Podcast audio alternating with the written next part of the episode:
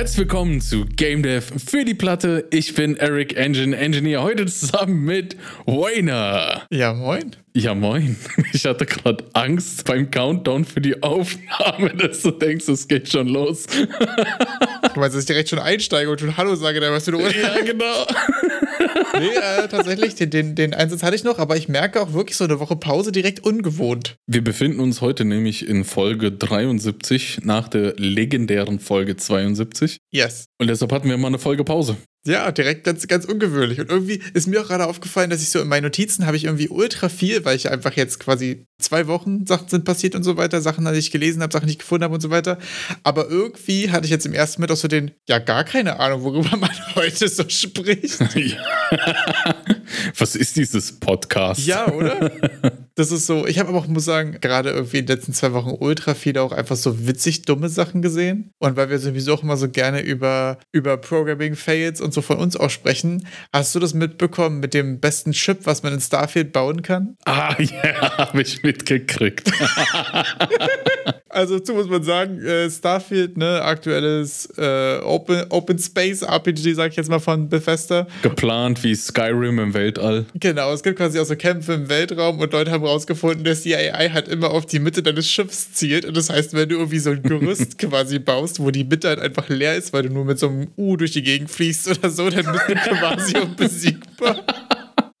Finde ich saustark. Moderne Probleme benötigen moderne Lösungen, ja. Ja, wirklich. Und das bringt auch zu meiner Frage: so, wann ist das äh, letzte Mal, dass du so gemerkt hast, dass so ein Spiel ähm, halt irgendwie sowas sowas konstruiertes, sowas, sowas für dich gemachtes ist. Also, weil ich merke zum Beispiel häufig, fällt mir auf, so in Open-World-Games eben gerade, dass man schon sehr das Gefühl hat, auch Sachen stehen da und warten quasi drauf, dass du vorbeiläufst, damit dann was passieren kann und so.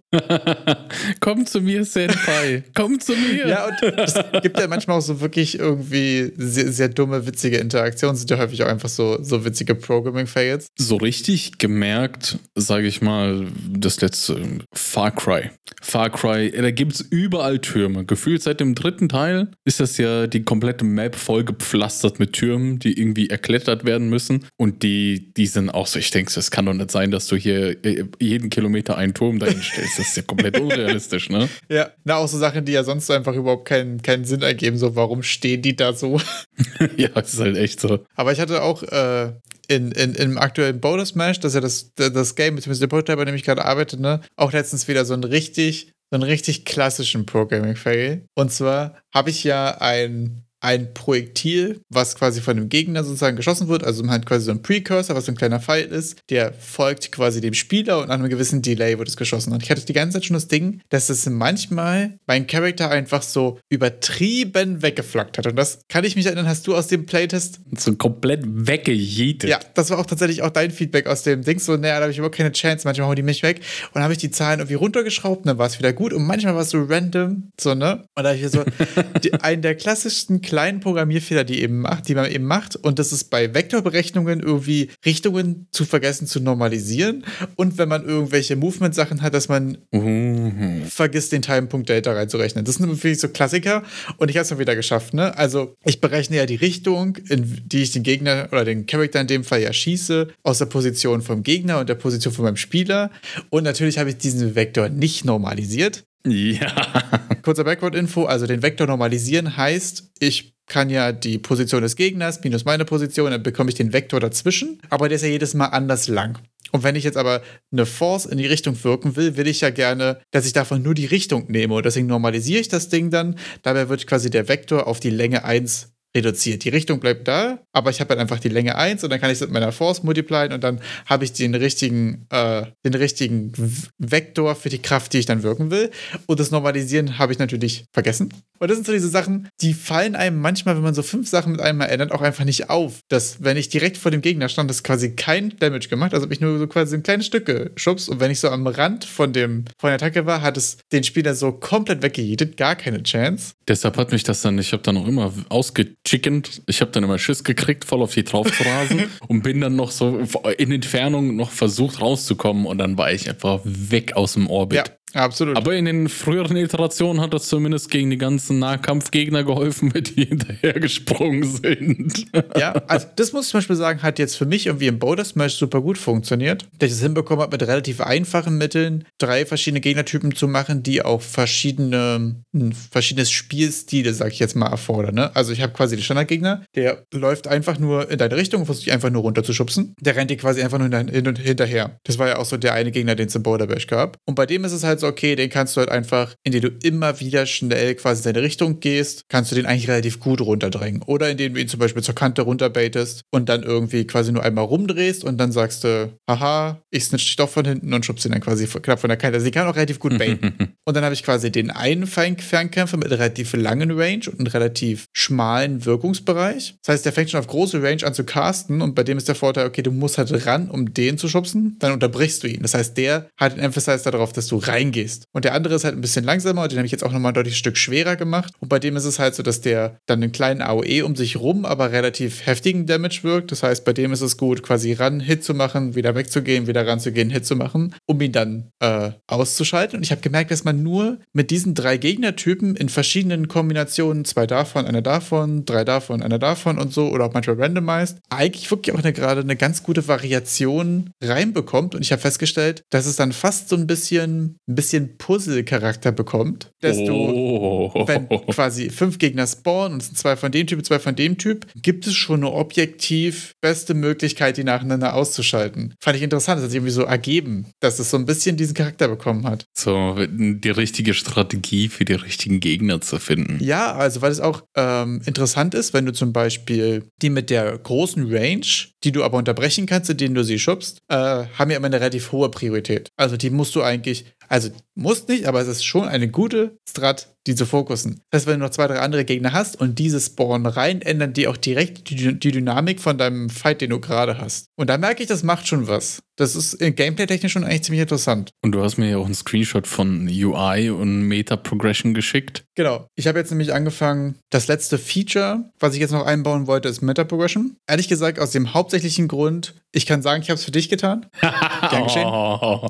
oh, ich fühle mich geehrt. Und es ist aber auch ehrlich gesagt, wenn, ich, wenn man einen Roguelike macht, ist ja das Schwierigste quasi, die, äh, das Balancing so zu hitten, dass man immer, immer weiterkommt, dass der Spieler nicht frustriert ist, Mhm. weil er jetzt das 20. Mal an Wave 3 gestorben ist oder den Boss nie zu Gesicht bekommt oder irgendwas. Und das kann man ja total einfach sichern, indem man Meta-Progression einfügt. Ja. Und der Spieler wird sowieso immer, immer besser. Das heißt, selbst wenn man irgendwo es völlig verkackt hat und die Gegner haben einen krassen Power-Spike in Wave 7 oder so, dann spielt der Spieler halt dreimal bis Wave 6 und dann mit der Meta-Progression wird ja die Hemmschwelle bzw. das Gating in, in Wave 7 immer kleiner. Wird ein bisschen geglättet. Und deswegen muss man sagen, und deswegen hot, auch Hot Attack von mir, Rogue Lights sind unfassbar viel leichter gut zu machen als Roguelikes, weil einfach mit der Meta-Progression du solche Kleinigkeiten oder solche Flaws einfach generell viel leichter ausgeglichen bekommst, indem man sagt, ja, pf, wenn ich kann es halt einfach reingrinden, dann wird es immer einfacher. Das ist mir so aufgefallen und deswegen wollte ich das auch wirklich in die Base-Features noch mit reinbekommen und jetzt habe ich so ein bisschen, den Screenshot werde ich auch in Discord posten, der sieht herrlich furchtbar aus, das ist jetzt quasi erstmal nur so ein Blockout äh, von der Character Selection und von dem Meta-Progression Shop und Sind die Farben final? nein, das sind Farben.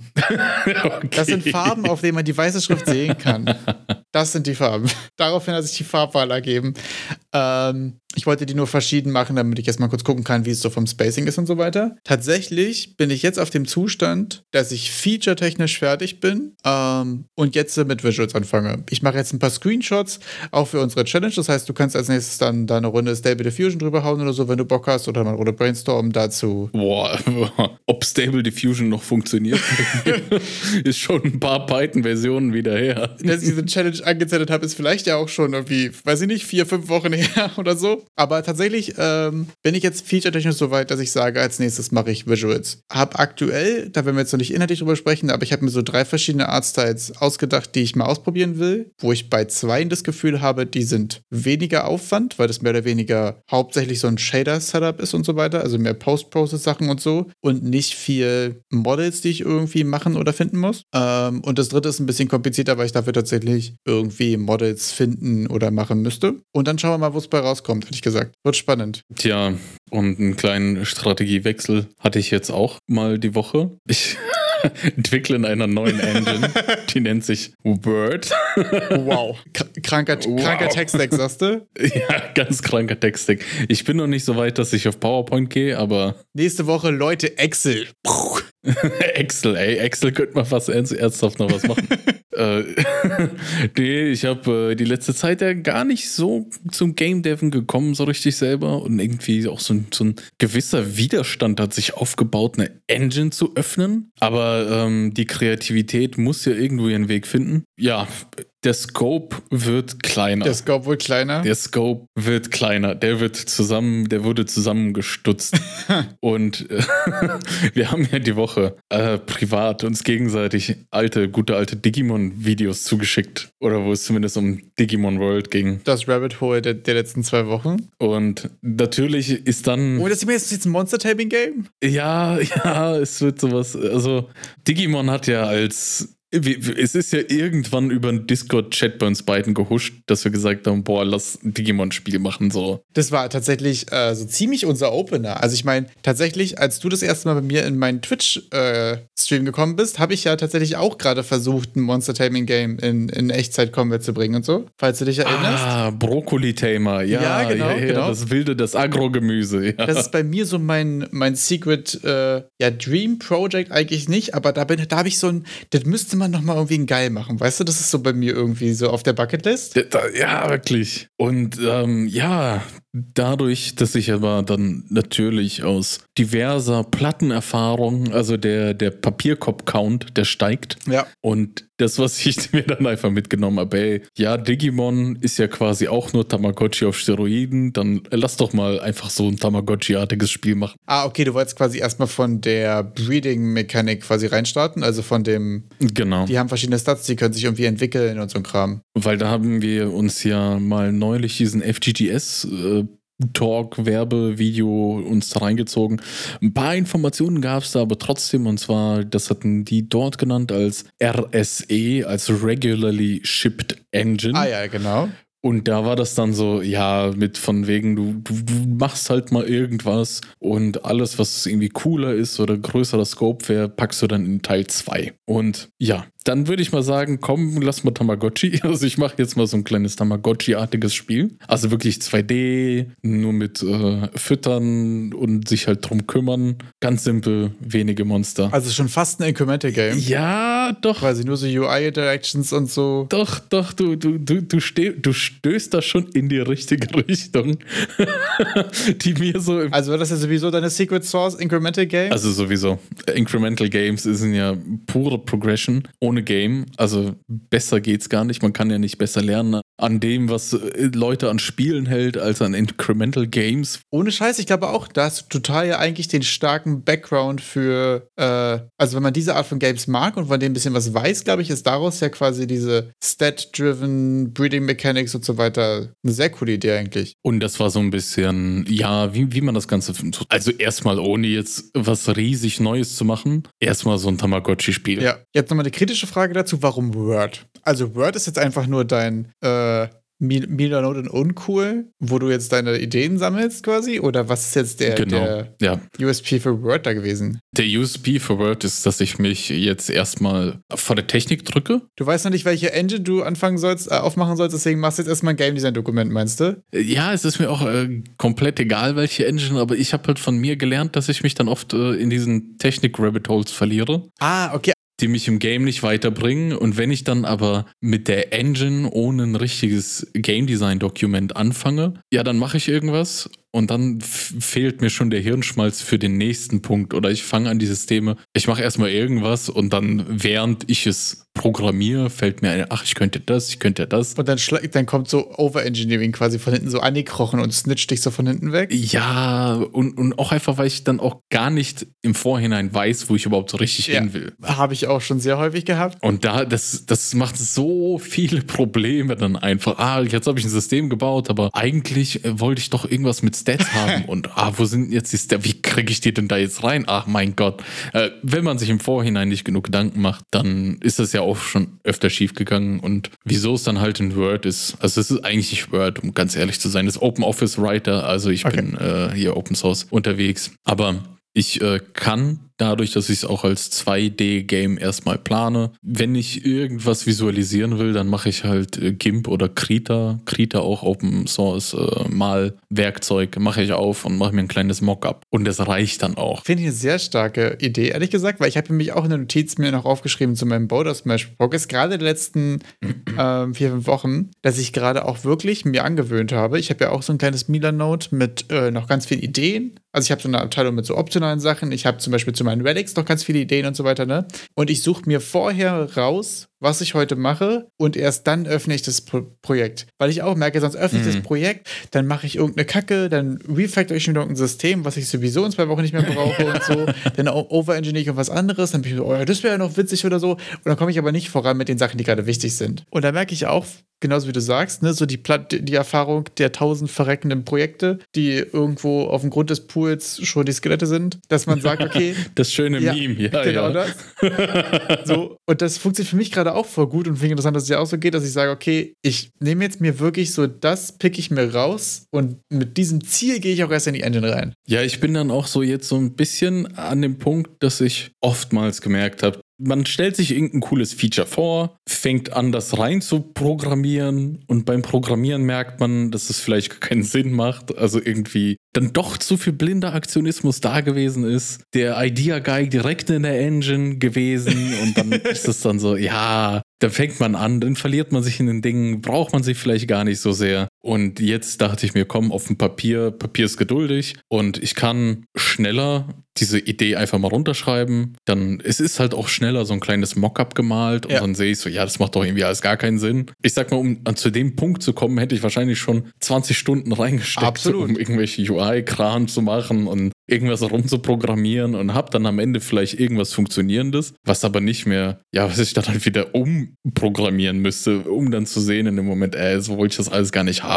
Und dass ich mir jetzt im Vorhinein einfach mehr Gedanken mache. Finde ich mich sehr interessant. Geht es dir auch so, dass man, wenn man Sachen so runterschreibt, wenn man quasi nur so aus dem Kopf auf den Zettel das quasi überträgt, manchmal schon die ersten Probleme oder die ersten schwierigen Entscheidungen einem dann schon klar werden? Also ich merke nämlich Ja. viel, ich überlege, ich würde es gerne so und so machen. Und wenn ich es dann irgendwie erstmal schreibe und mir überlege, okay, dann bräuchte ich dieses System und das müsste damit interagieren, so, so einen groben, so, das ist jetzt kein, ich mache jetzt kein hier drei Seiten Dokument oder so, was man danach eh wegwirft oder so, ne? Ja. Sondern nur so ein fünf, fünf Zeilen irgendwie aufschreiben und so einen groben Überblick und dann merke ich schon, ah, okay, hier muss ich gucken und entscheiden, wie will ich, dass es sein will. Oder so hier merke ich, ah, hier laufen meine Dependencies im Kreis, wenn es jetzt was Coding-technisches ist oder hier ist irgendwas, Ja. wo ich mir denke, boah, das macht aber nicht so Sinn. Ist halt wirklich so. Und ich habe halt die Erfahrung gemacht, dass, ja, wenn, wenn man halt direkt anfängt, das rein zu programmieren oder irgendwie zu machen, dass bei mir es dann so war, dass ich mich mehr eben mit dem technischen, mit der Umsetzung befasst habe, statt mit der Sinnhaftigkeit des Vorhabens an sich. Ja. Und wenn man dann dann fertig ist und merkt, ah, das macht jetzt irgendwie doch nicht so viel Spaß und hey, wie soll das denn jetzt funktionieren? Das habe ich mir jetzt gar nicht überlegt. Ja, ich versuche mir jetzt vielleicht eher das Game auf dem Papier und deshalb auch der Papierdev Ja. durchzudeven, weil im Endeffekt, ich meine, Leute, bei einem 2D-Spiel, ich kann äh,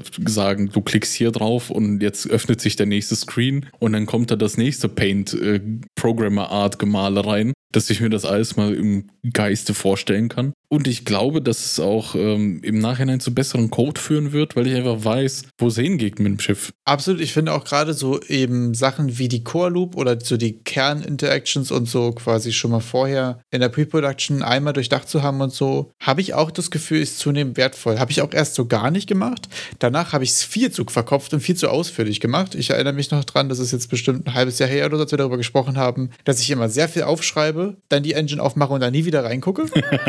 Und ich habe das Gefühl, ich bin jetzt gerade bei so einem gesunden Mittelweg rausgekommen, dass ich so immer mal random Ideen, die ich habe, auch mit reinschreibe und mir dann immer mal Sachen rauspicke, die ich jetzt wirklich irgendwie angehe. Merke ich auch für mich, dass es sehr satisfying ist, wenn ich so weiß, ich habe jetzt irgendwie nur eine Stunde oder ich habe nur eine halbe Stunde, dann habe ich halt auch eine Liste, wo auch was Kleines bei ist, was ich mir so rauspicken kann. Und dann haben wir wieder dieses 1%-Ding, ne? So, wenn ich jetzt sage, okay, heute mache ich nur, dass, die, dass der Losing Screen mir anzeigt, bis zu welcher Wave ich gekommen bin und danach wieder auf den Sta Sta Startscreen zeigt, statt das Game direkt neu startet oder so. Oder ich pushe es auch nur einmal ein neues Bild auf, äh, auf, auf die Itch-Seite oder irgendwas. Man so Kleinigkeiten auch hat, die man sich so, wenn man sich so denkt, heute will ich wieder einen Progress machen, aber eigentlich habe ich weder Zeit noch Hirn oder irgendwas. Oder mal so kleine Sachen, die man sich picken kann, finde ich auch super wertvoll und irgendwie krass motivierend. Und dann kommen wir zu dem zweiten Punkt mit der RSE, mit der Regularly Chipped Engine. Ich finde, das hilft auch auf dem Papier, den Scope Creep ein bisschen zu beschränken, weil man dann einfach Sachen sagen kann, okay, das ist ein voll cooles Feature. Ich schreibe das jetzt auf, aber in Klammern kommt in Teil 2. Genau, also da muss man dazu sagen nochmal, das Regular Chipped Engine Ding ist ja auch vielen, ich habe ein großes Game, was aus sechs Pillaren quasi besteht und ich mache quasi aus jedem Pillar erstmal einzelnen Game. Also entweder machst du quasi ein Game mit, du machst jetzt nur Inventarmanagement oder nur Monster Taming, äh, nur Monster Progression und e Entwicklung und so ein Kram, ne? Und dann kannst du ja im zweiten entweder einen anderen Teil des Spiels machen oder einen Schritt drumrum. Das sind ja quasi immer die Möglichkeiten, die man so hat. Und dann kannst du nach und nach sozusagen immer in prüfbaren oder in spielbaren Zwischenständen dich auf dein großes Stream-Game oder auf dein großes Projekt hinarbeiten. Weil das war ja auch, was uns im Last Digimon Game Talk so direkt aufgefallen ist, wie. Absolut. Ja, wir haben jetzt gar keine Ahnung, wie man so ein, so ein, so ein keine Ahnung, Progression, Evolutions, Breeding Mechanik da irgendwie reinmacht. Ja. Dann, woher sollen wir die ganzen Monster kriegen? So, wer soll sich denn die ganzen Gedanken machen um die Ideen, was das für Viecher sein sollen? Es ist ja schon, wir, wir reden dann hier bei so einer, bei so einem längeren Spiel, will man ja wahrscheinlich schon so 100 Stück oder sowas haben, ja. mit einer sinnvollen Evolutionsabfolge und sowas. Und dann ist mir so aufgefallen, hey, hey, hey, wir brauchen eigentlich dieses ganze Game drumherum nicht, weil es gibt ja schon dieses Tamagotchi. Ja, voll. Und aus diesem Tamagotchi, da könnte man ja sich einfach auf dieses Breeding konzentrieren und da vielleicht einfach ein paar Erfahrungen sammeln, mit ein bisschen Glück ein, zwei Feedbacks kriegen dazu und dann äh, damit weiterziehen, weil dann funktioniert ja schon mal irgendwas. Ich glaube auch, man lernt dabei auch schon sehr viel. Ne? Also bei unserem Konzept, wo es ja so ein bisschen um Digimon World 2000 gibt, äh, geht, was ja quasi so mehr oder weniger so drei, drei Kernelemente hat, wo du erstmal quasi das Trainieren und das Entwickeln von deinem, äh, von deinem Digimon quasi hast oder von deinem Monster oder irgendwas, ne? Und das muss ja schon mal irgendwie Sinn machen, Spaß machen, irgendwas tun. Und dann hast du das Combat-System und dann hast du quasi noch die Map und die Map-Progression und quasi das, das Roguelike rundherum, nenne ich es jetzt mal. Ja. Und das ist auch so geil, wenn du es schaffst, dass schon mal das Breeding und das Entwickeln von dem Ding irgendwie sinnvoll ist und Spaß macht, dann lernst du ja auch schon darüber, wie macht es Spaß, in verschiedene Typen zu gehen oder in verschiedene Stats zu gehen, wie wird es, wie wird das Trainieren aussehen und so weiter. Und dann kannst du ja das nächste auch da drumherum schrauben. Dann machst du natürlich auch das eine System von dem anderen abhängig, aber das kann natürlich auch ein guter Weg dahin sein, wenn du stattdessen sonst zwei Systeme machst, die unabhängig voneinander sind, dann sind die auch mhm. schnell redundant sich gegen, gegenüber und das ist ja super beschissen in Design. Ich finde, es gibt nichts Schlimmeres, als wenn du so Games hast, wo es dann so random noch andere äh, Gamesysteme oder Minigames oder ein Kram gibt, die mit dem Rechtsfress von dem Game überhaupt nichts zu tun haben, die überhaupt nicht in diese Welt reinpassen. Das ist das Schlimmste, was passieren kann. Und ich glaube, das kann man damit auch ganz gut verhindern, indem man die aufeinander aufbaut. Und wenn dann das Einzige, was dich in der Main Progression von dem Spiel aufhält, irgendwo ein UI-Schild ist mit erreiche XY-Ziel in diesem einen System, das gar nichts mit dem anderen zu tun hat, was du die ganze Zeit gemacht ja, hast. Ja, wenn auch so ein System so ohne Kontext Gatekeeper für andere Systeme ist ja auch wirklich, boah. Normalerweise sollte man das ja irgendwie so integriert haben in die Main Game Loop, dass es die unterstützt und man ja ganz natürlich, um bis zu diesem Punkt zu kommen, sich schon so viel in diesem System engagiert hat. Ja. Aber wenn dann auf einmal so, so basically so, ja, und jetzt bitte mach noch 20 Stunden Arbeit in diesem anderen Ding, was wir halt auch programmiert haben, ja. weil sonst kriegt es keiner zu Gesicht. Der Designer hat sich beschwert. Genau das. Und da muss ich sagen, das hatte äh, Tynan Silvester, der Macher von, ähm, von Wimworld, in seinem Buch äh, sehr schön als elegantes Design ähm, definiert sozusagen, dass er gesagt hat, elegantes Design ist, wenn die Systeme sich gut zusammenfügen und auch wirklich quasi sinnvoll miteinander zusammen funktionieren und nicht so sich unabhängig voneinander oder sogar gegeneinander quasi interagieren und verhalten. Das fand ich ein sehr schönes Wording dafür.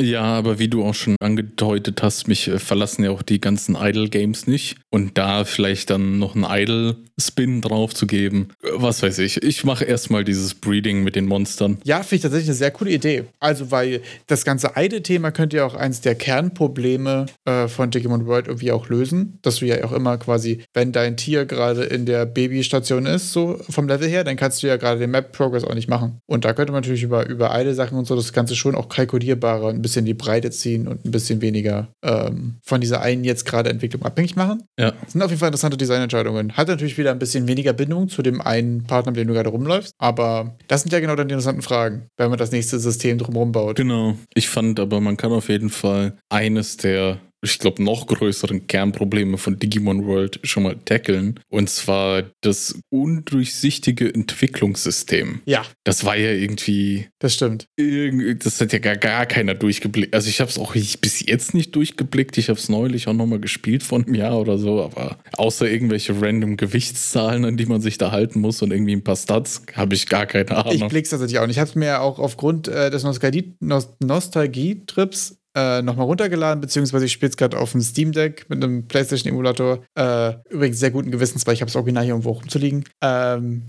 das war, war, so richtiges, so richtig gutes Gewissen, Erwachsenen, Erwachsenengefühl. Ähm, und ich muss sagen, ich habe da irgendwie ein bisschen reintrainiert, dann habe ich irgendwie Barkebon bekommen, habe mich mega gefreut, wusste aber bis jetzt auch nicht so richtig warum. Im Nachhinein war es so, ja, du hast nicht gut trainiert, sondern das hat eine 10%ige Chance, weil es gestorben ist. Also das wäre einfach.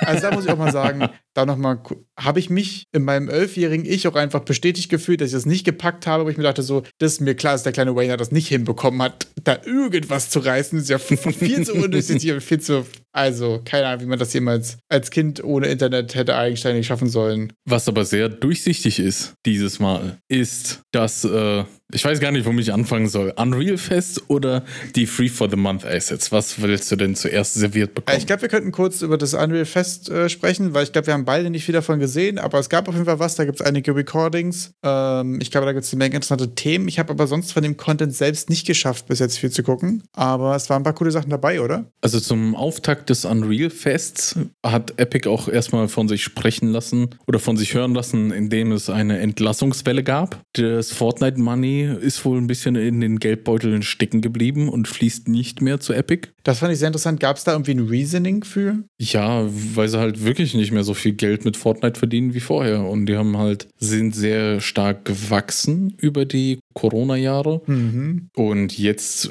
müssen sie halt Stellen abbauen. Also der, der Unterschied äh, von zum Beispiel Epic zu Unity ist, dass Unity ein börsengelistetes Unternehmen ist. Die müssen gewisse Offenlegungspflichten erfüllen, um an der Börse gelistet zu sein und handelbar zu sein. Das beinhaltet Quartalsberichte, Jahresberichte. Da muss der CEO den Investoren Rede und Antwort stehen. Epic im Gegensatz gehört zu, ich glaube, 51 Prozent Tim Sweeney selber und der Rest gehört äh, Tencent. Und zwar alles einfach gehalten privat. Das heißt, die müssen gar keinem Rede und Antwort stehen. und äh, deshalb wissen wir halt auch nicht wirklich, was in den Finanzen von Epic passiert. Aber umso überraschender kam dann natürlich auch in die Entlassungswelle. Unter den Entlassenen, unter den Betroffenen war auch Matthew Watchstein. Sad face. Der Potato Guy mit den äh, Tutorials. Äh, seit zwei Jahren war der jetzt bei Epic und jetzt wurde der entlassen. Genau, da wurde er quasi von äh, vor zwei Jahren quasi von ich mache äh, Guide und Tutorial-Content auf YouTube zu ich mache jetzt hier Guide Tutorial Content äh, offiziell. Und ähm, er hat ja ein kleines Video hochgeladen, was so klang wie, wahrscheinlich mache ich jetzt einfach doch wieder auf YouTube weiter, oder? Habe ich das richtig verstanden? So klang es auch für mich. Also so ein, ja, ich, mir war das irgendwie nicht bewusst dass der, ich habe erst im Rahmen von dem UEFN für den Fortnite-Editor mitbekommen, dass Matthew anscheinend überhaupt bei Epic arbeitet. Ja. Und dann hat es bei mir aber nicht Klick gemacht, weil äh, in dem Moment ich mich irgendwie schon emotional damit abgefunden hatte, dass der keine YouTube-Videos mehr macht. Und jetzt erst durch das Video wurde mir klar, ach, der hat keine mehr gemacht, weil er angefangen hat, bei für Epic zu arbeiten und solche Videos zu machen. Also irgendwie, ja. ah ja, so, oh shit, der hätte ich auch mal früher drauf kommen können können. Ja, finde ich sehr interessant. Er meinte äh, auf jeden Fall schon mal, dass er jetzt nicht ähm, all seinen vier, Unreal 4 Content quasi nochmal neu macht, ähm, weil die meisten Sachen mit diesem What the fuck ist und so weiter sind ja Sachen, die sind immer noch so ziemlich dasselbe. Er meinte, er wird mal spezieller Bezug nehmen, wenn es Sachen doch gibt, die sich in Unreal 5 wesentlich geändert hat. Äh, er hat sich jetzt quasi erstmal zurückgemeldet, hat gesagt, Leute, ich weiß noch nicht genau was, aber hier kommt irgendwas. Er schien jetzt auch nicht äh, auf dem, ich bin jetzt hier auf äh, Revenge aus und mache jetzt hier Godot-Tutorials oder so. Oha. Sondern es klang jetzt schon eher wie, er würde jetzt einfach seinen Stuff weitermachen und jetzt halt wieder da. Also ich meine, ne, wenn du in dem Fall so krass dabei warst, dass du sozusagen offiziell eingeladen wurdest und ich glaube, er wurde ja zwei, ich meine, vor zwei Jahren, dann ist es ja auch quasi zum beziehungsweise vor dem Switch auf die Unreal 5 und wenn jetzt da einfach genug mhm. Guiding, Content, Onboarding und so weiter für neue Spieler ist, dann ist vielleicht auch einfach irgendwie, ich sag jetzt mal so die Masse von dem Content, den er machen sollte, vielleicht auch irgendwann sowas wie fertig, sag ich jetzt mal. Also ich glaube, die haben ja viel für die Transition auf die 5 auch dazugeholt an, an Leuten. Und wenn man dann nachher keine Arbeit für die hat, so, kann ich mir auch vorstellen, dass man da auch wieder runtergeht. Wird auf jeden Fall spannend. Mal gucken, was bei ihm da abgeht. Ja, und das Einzige, was nicht so ganz klar ist oder wo, wo man mal schauen, wo es hingeht, ist auch die Änderung der Unreal Engine License-Bedingungen des Licensings. Denn äh, Sweeney hat auf dem Unreal Fest angekündigt, ähm, die haben rüber geguckt bei Unity, meine Güte, die kommen mit dem Quatsch da durch. Dann können wir auch mal ein bisschen was, bisschen Geld verlangen. Und zwar war jetzt seit eh und je waren die ganzen Filmemacher von der Lizenz ausgeschlossen. In Form von, die durften das einfach kostenlos machen, egal wie viel die Geld verdienen. Und jetzt soll sich das ändern. Das Ganze soll laut seinen Informationen zu einer sitzbasierten Lizenz, also einfach wie viele Seats da sind, wie viele Leute die verwenden. Also Subscription-based. Subscription-based, jährliche anscheinend Licensing, irgendwas soll da kommen. Hat er angekündigt, äh, auch direkt mit dem Einwurf, ich weiß nicht, ob das im Unreal Fest geschehen ist oder nochmal irgendwie auf anderen Plattformen kommuniziert wurde, dass aber auch hier für Indie-Filmemacher es auch einen gewissen Threshold geben soll oder eine Lösung, so dass die auch weiterhin die Unreal Engine kostenlos verwenden können, bis zu einem gewissen, bis zu einer gewissen Erfolgsmetrik, nennen wir es mal so. Okay, es wird also höchstwahrscheinlich in irgendeiner Form Revenue-based sein. Das Problem ist natürlich, dass sich wahrscheinlich Revenue im Filmbereich und so nicht so einfach, beziehungsweise nicht so gut messen lässt, beziehungsweise sie müssen wahrscheinlich neue Metriken dafür finden, ne? Ich weiß es nicht. Ich kenne mich im Filmbereich gar nicht aus. Box Office, was weiß ich, Kino, wie, wie zählt man das alles zusammen? Wie, wie viel kann man das denn eigentlich dann tracken? Ja. Ist es dann,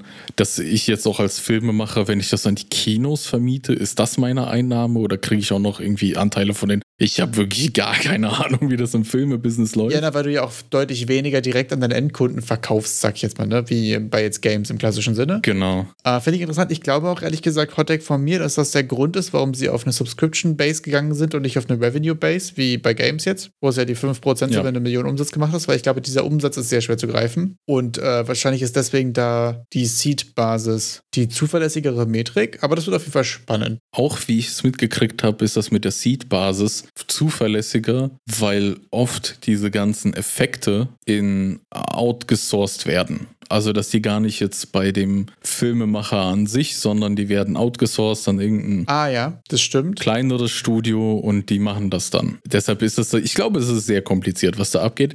Was bedeutet das für uns als Game Dev-Leute? Erstmal nur besser, weil jetzt kommt mehr Geld von einer anderen Ecke rein. Ja. So gesehen wurde das ja alles querfinanziert. Entweder sei es durch die Game Dev People, die über eine Million Umsatz erwirtschaften oder durch Fortnite, ja.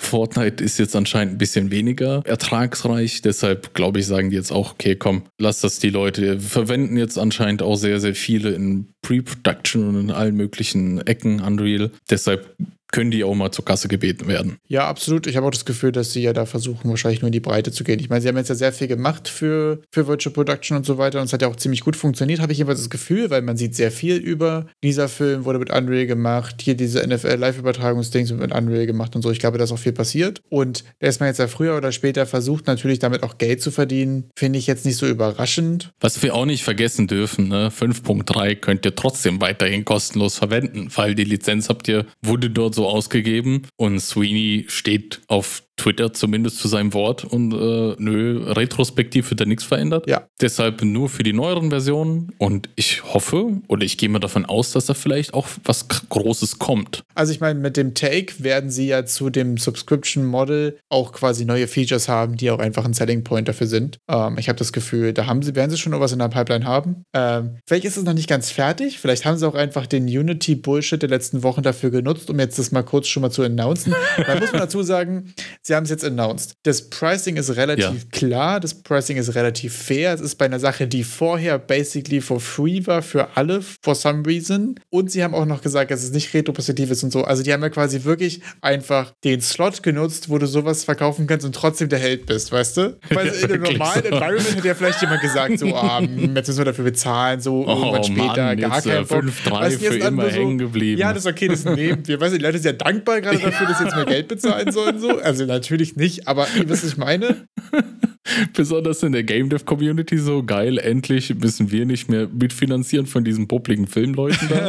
Na, ich habe das Gefühl, dass natürlich auch da ja ein paar sehr große hinter sind. Ne? Ich glaube, es ist hier Mandalorian oder so, ne? Die ähm, sind ja auch viel mit Unreal unterwegs gewesen. Was, was das? Irgendwas Star Wars-mäßiges. Ja, die haben das in der Pre-Production irgendwie verwendet. Und wir hatten ja auch noch mal dieses eine Video von diesem Sportstudio. Genau, ja, das war auch krass. das komplett in Unreal lief im Hintergrund so. Hey, komplett kostenlos mit der Software. Wow. Und da muss man dazu sagen, natürlich sind das Firmen, die versuchen Geld zu verdienen. Und es ist schon einfach ein sehr guter Plan, quasi Tools bereitzustellen, for free. Dann arbeiten große Leute damit, dann hast du Street, Street Credibility und dann zu sagen, okay, Leute, aber jetzt kostet es halt auch irgendwas. Also, das ist ja schon Ja. auch einfach. Also, finde ich ehrlich gesagt nicht schlimm, weil ich das Gefühl habe, das ist so fair. Aber, Ja. weißt du, also, wenn es jetzt mit Games so gewesen wäre, in einem ähnlichen Konzept, wo es alles ultra free ist und die für gar nichts nehmen und sagen, so, Leute, komm, und jetzt machen wir hier Seed-Based und hast du nicht gesehen, so, das finde ich schon okay. Ist nachvollziehbar. Also, ich muss auch dazu sagen, dass ich generell, äh, ich feiere Open Source sehr, gerade weil das Konzept und weil ich das Gefühl Mhm. habe, dass es für die Zukunft, äh, was Software angeht und so auch sehr wichtig ist. Und es gibt aber auch einige Produkte, die sind sehr, sehr gut und ich finde es irgendwie auch richtig und wichtig, was dafür zu bezahlen. Also geht es mir mit Rider zum Beispiel, hätte ich das jetzt nicht von, von, von Arbeit oder irgendwas, hätte ich da auch kein großes Problem mit dafür zu bezahlen, weil es einfach so unfassbar gut ist. Ich glaube, da kann man so, also für ein gutes Werkzeug bezahlst du ja auch was, weißt du? Das ist irgendwie ein komischer Vergleich, aber irgendwie kam es mir auch gerade so. Gut, ja, jedenfalls war Nee, Unreal ist Fest schon ein sonst guter Vergleich. coole Themen. Ja, Unreal Fest, äh, sonst, äh, wir haben ja schon angekündigt, äh, würde ja dann erst mit den nächsten Versionen äh, greifen. Und ähm, natürlich im Unreal Fest auch Tschüss 5.3, Hallo 5.4 Roadmap äh, wurde geupdatet. Sonst wirklich zu allen möglichen Themen. Wir haben auch viel zum Unreal Engine Editor für Fortnite gesprochen. Da auch ein paar Sachen gezeigt. Unreal Engine 5, wie man optimiert. Dann ein paar Use Cases aus verschiedensten Ecken vorgestellt. Ein Use Case da zum Beispiel NASA, wie die irgendwas verwenden. Simulation. Lass wieder auf den Mond gehen, Brudi. Oh, ziemlich cool. Die, ihr könnt euch, äh, das sind drei Tage und an jedem Tag gab es anscheinend drei Locations. Das heißt, ihr habt drei Livestreams, die an diesen drei Tagen stattfanden. Insgesamt neun Videos auf YouTube zur Verfügung. Letztes Jahr hatte das äh, Epic so gemacht, dass sie erstmal diese kompletten Livestreams zur Verfügung gestellt haben und dann nach irgendwie zwei, drei Wochen waren die wieder weg, die Livestreams an sich, aber die haben das Ganze als Videos einfach wieder hochgeladen, wo es dann thematisch schön selektiert war, so dass man sich nicht diesen sieben Stunden Klopper da anmachen muss und dann mit, äh, mit, der, mit You- YouTube da irgendwie rumschrubbt, bis man zur richtigen Stelle kommt, sondern einfach direkt die Themen, die einen interessieren, auswählen kann. Das ist sehr cool, ja, dass man die nochmal dann separat hat, weil sonst muss man ja wie immer in Timestamps rumsuchen. Ja, besonders auch, man muss ja auch erstmal den Weg gehen zur Website, gucken, was lief denn da überhaupt und so kann man dann einfach im Videofeed sich die ganzen Vorträge, direkt die Namen der Vorträge anschauen und dann äh, aufgrund dessen entscheiden, ob man es sehen will oder nicht. Ein bisschen dabei untergegangen ist, ist auch ähm, deren neuen Meta-Human-Videos. Die haben da so ein bisschen mehr Erklärvideos gemacht, wie man jetzt MetaHuman richtig aufsetzt, wie man die Animationen rüberbekommt und sowas. Da ist auch einfach nochmal als kleiner Hint gibt es dazu nochmal, ich glaube, circa eine Stunde Videomaterial auf deren YouTube-Seite. Nice. Ja, jetzt kommen wir schon zu den Assets Tree for the Month. Stimmt, die gab es auch noch. Hab ich noch gar nicht reingeguckt. Ja, das passiert halt, ne? Wenn wir hier eine Woche mal nicht äh, die News abchecken. Ey, es war so viel los einfach. ist wirklich so viel los. Wir, wir kommen schon fast nicht hinterher.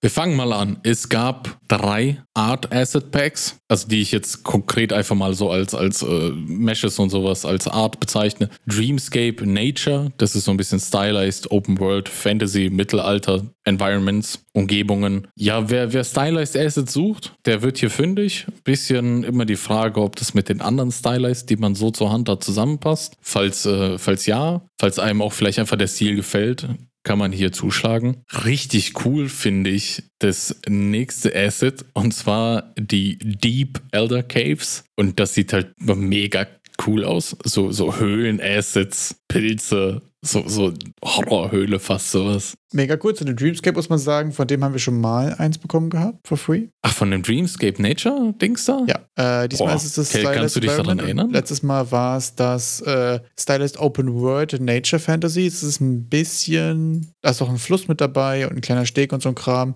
Ist aber alles in einem ähnlichen Stil. Ich Kann man das erweitern? mal Ne? sagen, der Unterschied ist nicht riesig. Also letztes Mal waren es so Steine und Bäume und Wasser und ein Wasserfall und so ein Kram und ein paar Background Hills. Äh, ich glaube, jetzt, das ist tatsächlich nochmal ein anderer Teil. Es gibt nämlich ein großes Paket und es gibt quasi drei kleine, die man sich auch einzeln holen kann. Ah. Und damit hätte man jetzt sozusagen zwei von drei. Wow, hast du dir das, ist dir das aufgefallen, eingefallen oder hast du da gerade irgendwo eine Hint ge irgendwas gesehen? Äh, es kam mir bekannt vor, weil ich eins der Assets aus dem alten Ding mal in einem Game Jam gesehen habe. Ah. Und daher kam mir das dir bekannt vor, weil es von diesem Poly Art Studio ist. Die haben eigentlich einen ziemlich coolen Artstyle. Immer Nanite draufkloppen, habe ich gelernt.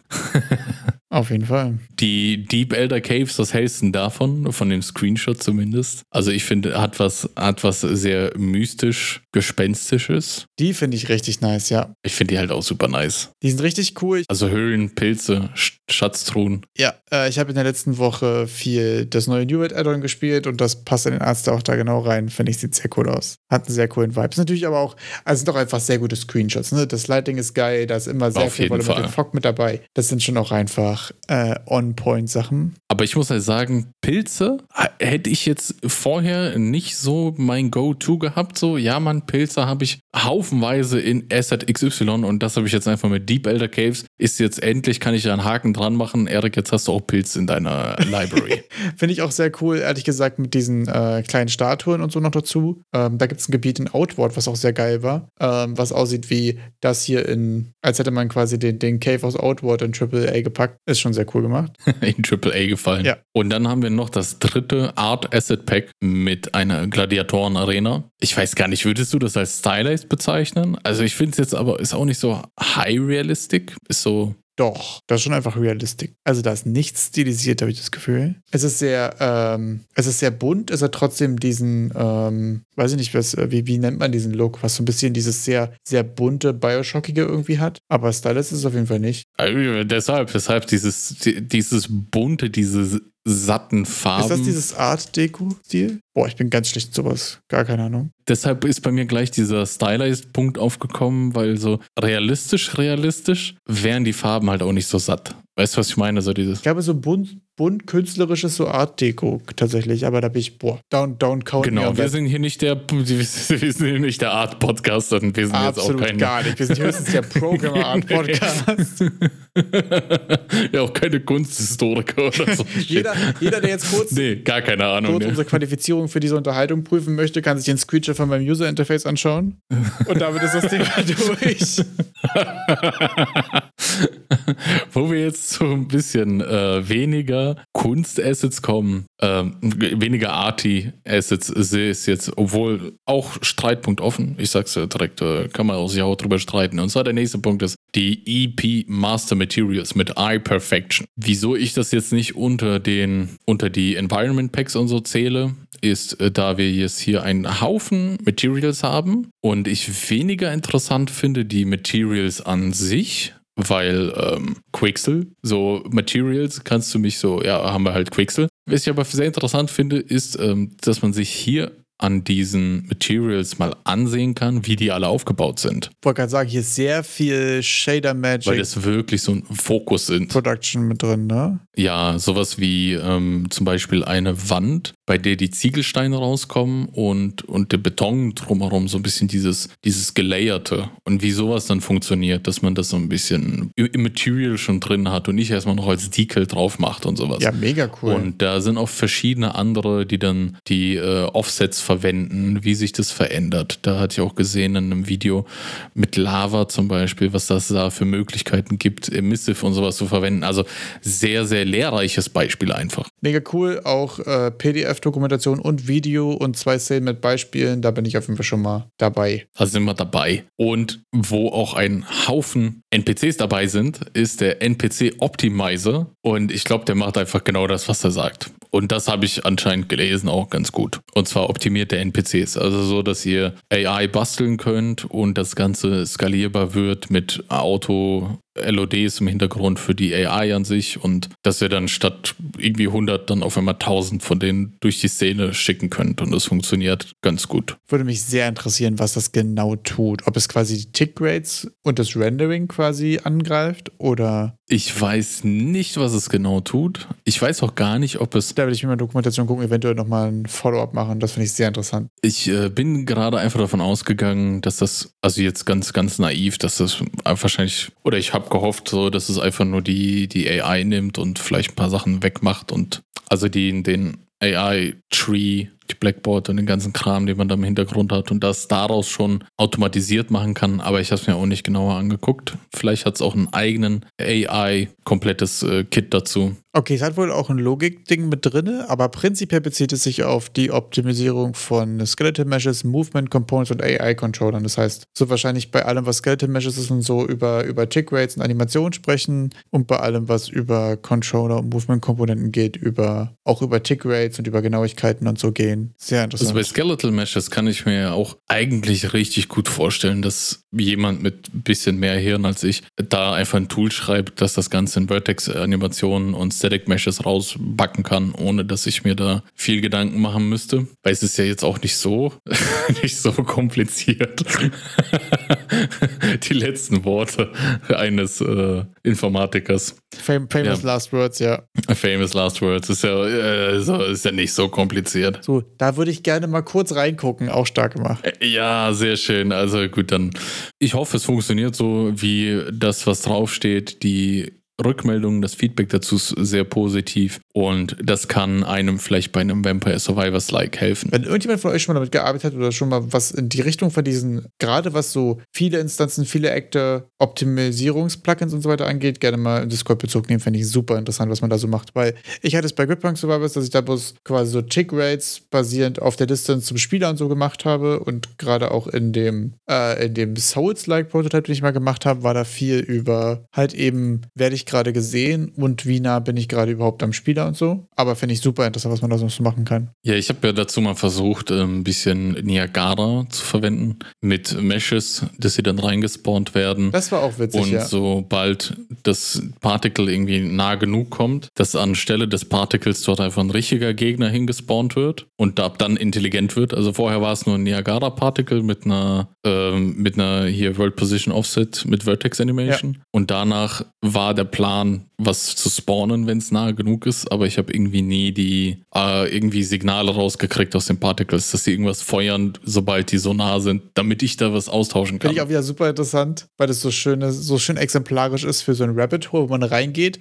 und man quasi den Tech-Stack baut, dass man 10.000 Unit haben kann, aber man hat kein Game Design gehabt. True. Da ist auch kein Prototype, nicht True. mal Proof of Concept, nicht mal MVP, gar nichts bei rausgekommen. ist gar nichts bei rausgekommen. Außer dass man sagen kann, ja Leute, also ich habe meine Skeleton Mesh Animation ja, schon mal in der Niagara-System ja. gebacken, äh, gegossen. Ja, Leute, also so, habe ich schon so, so Niagara verwendet für AI. Ja, da guckst du, wie du guckst. Ne? Deshalb sind wir jetzt beim Papierdev gelandet. Ja. ja. Also ihr hört, da ist schon ein gewisses äh, Potenzial also, da zu derailen. Man muss dazu sagen, mit den äh, World Position Offset äh, statt Animation und so weiter hast du ja wenigstens an Gridpunk Survivors mitgewirkt und für dessen Fertigstellung äh, einen wesentlichen Anteil dazu beigetragen. Props oh, dafür. Das war, das war schön. Das war auch im Rahmen von Gridpunk Survivors, wo ich das, wo ich die Dinger dann in, äh, in Niagara Ich weiß, wo ich da meinte, so, das reicht jetzt völlig. Ja. Meine Performance ist super, das kann man so lassen. Nein, Erik, so, Erik, Erik, geh, geh, hör auf. Und dann letztens in einem Stream haben die irgendwas gemacht und hier 1000 Units. Ja, dazu gab es halt wirklich einen Stream auf, auf Unreal, wie die das gemacht haben mit dieser mega AI-Massen. Ja. Aber der war nicht so hilfreich, das muss ich auch sagen. Ja, der war sehr abstrakt, ne? Der war jetzt gar nicht so krass in den, ja, in den Detail, so, De Details. Also basically hier, äh, Leute benutzen ja Niagara und Niagara da Effekte und wie? Ja, hey, ist doch klar, tschüss. so, ja, ähm. so, hey, mach doch einfach. Ja, funny auf jeden Fall. Und wenn man dann einfach gemacht hat und es viel zu stark durch die Decke geht, ist die Frage, ob man damit klarkommt, weil ich habe indirekt mitbekommen, ich glaube, es war in irgendeinem anderen Beitrag oder so, dass es Only Up nicht mehr auf Steam gibt. Hast du es mitbekommen? Ich habe es auch nur indirekt mitbekommen. Ich habe wieder den, ich habe wieder Aspen Gold geguckt. Ich wollte jetzt irgendeine, irgendeinen Jesus-Vergleich machen, aber das lassen wir dann lieber. Ich habe Aspen Gold geguckt und dort ist es auch thematisiert worden, dass das Only Up nicht mehr da ist. Also mehrere Sachen dazu, genau. Only Up gibt es nicht mehr auf Steam. Es gab wohl auch wegen Musik und wegen manchen Sachen irgendwie so Copyright-Fragen, die im Raum standen. Der Entwickler hat von sich dann aber gesagt, ich nehme es hier runter. Das ist sowieso viel zu groß geworden und viel zu, viel zu, ex, äh, viel zu extrem und so. Der hat sich quasi erstmal so ein bisschen rausgezogen. Ähm, ich glaube, der war auch wirklich quasi nicht vorbereitet auf den Erfolg und auf die Wellen, die das ganze Ding geschlagen hat. Finde ich eine sehr interessante Geschichte. Das klingt ja sehr ähnlich Ja. zu dem, äh, zu der, Flappy zu der Flappy Bird. Bird-Geschichte, genau, wollte ich auch gerade sagen.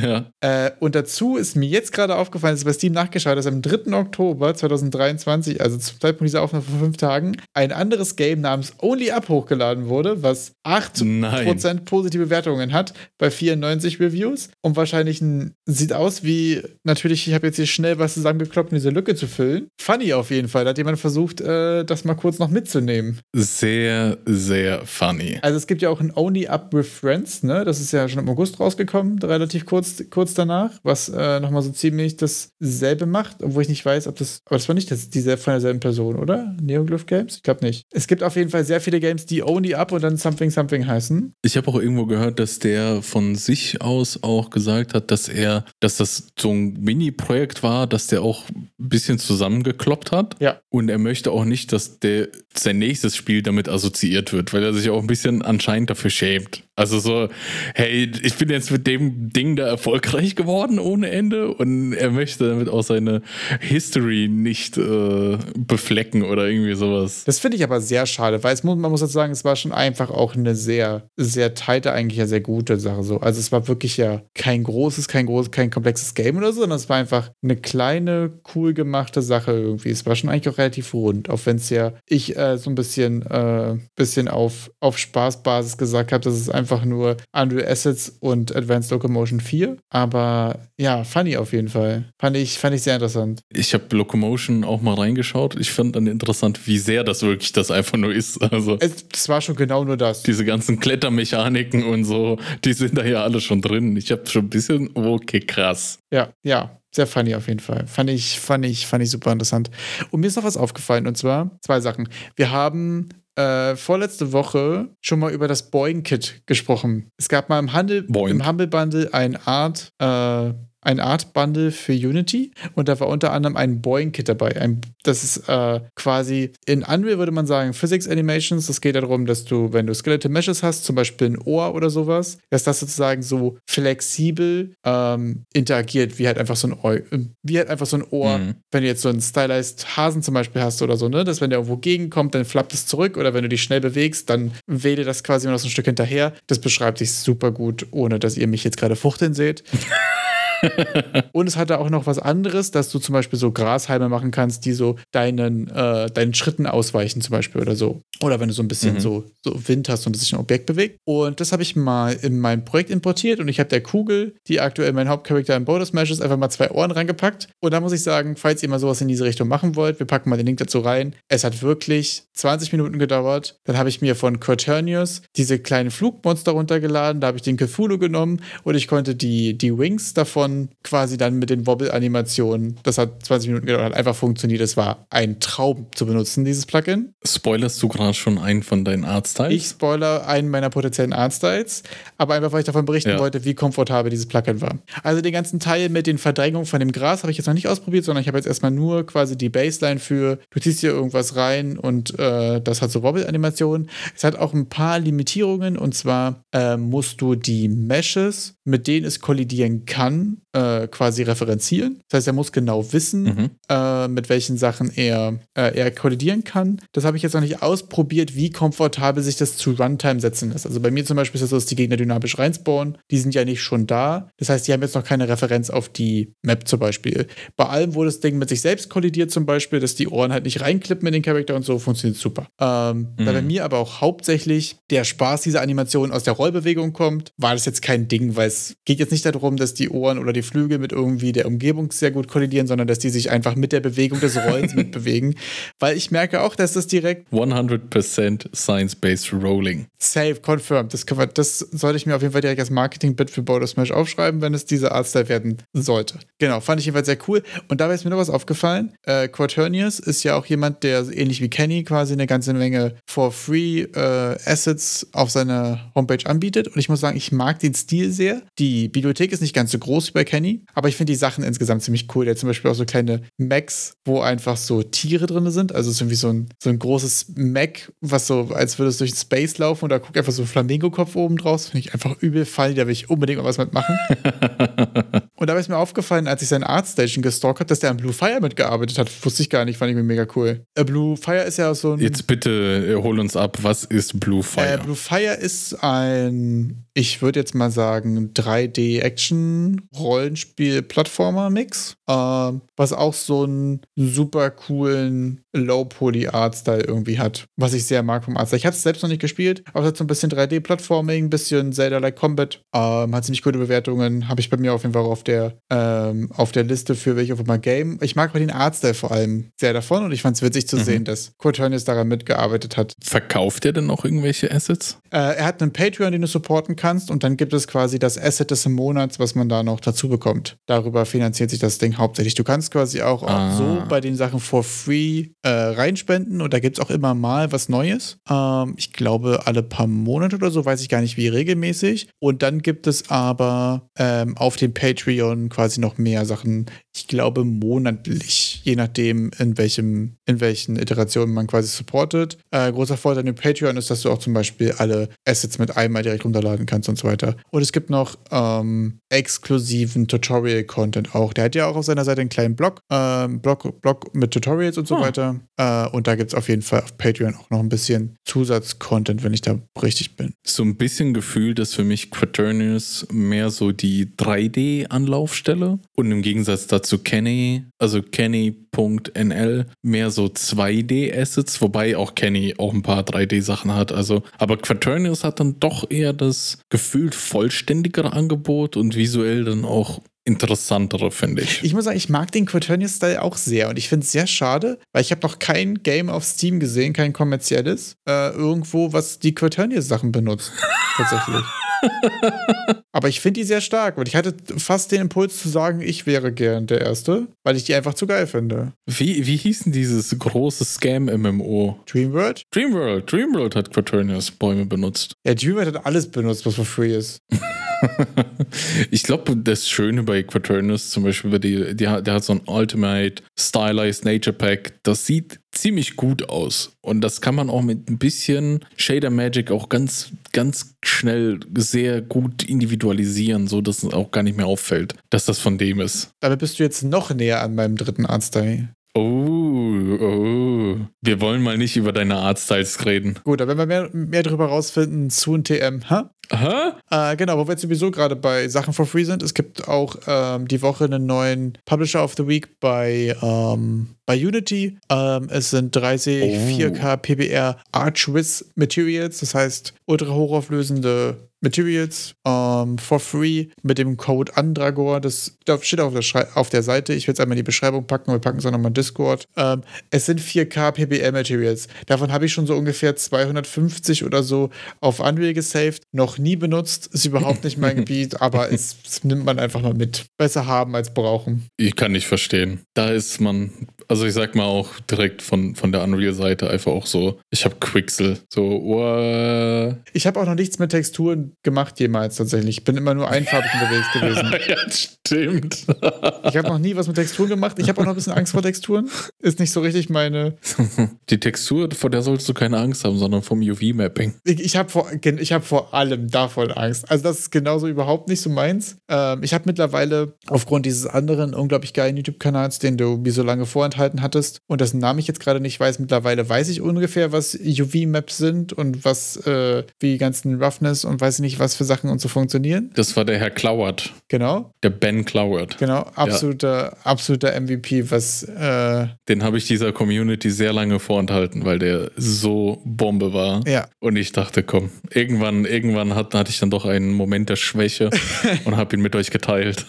genau, und sonst muss ich sagen, dass ich tatsächlich so von den Artstyles bisher hier auch einfach nicht so hyperrealistic oder jetzt irgendwas, wo ich 4K Materials sehe ich mich nicht. Da finde ich tatsächlich auch einfach das Ultimate Monster Pack von Kurt jetzt gerade viel zu funny, um mich mit Texturen rumzuschlagen.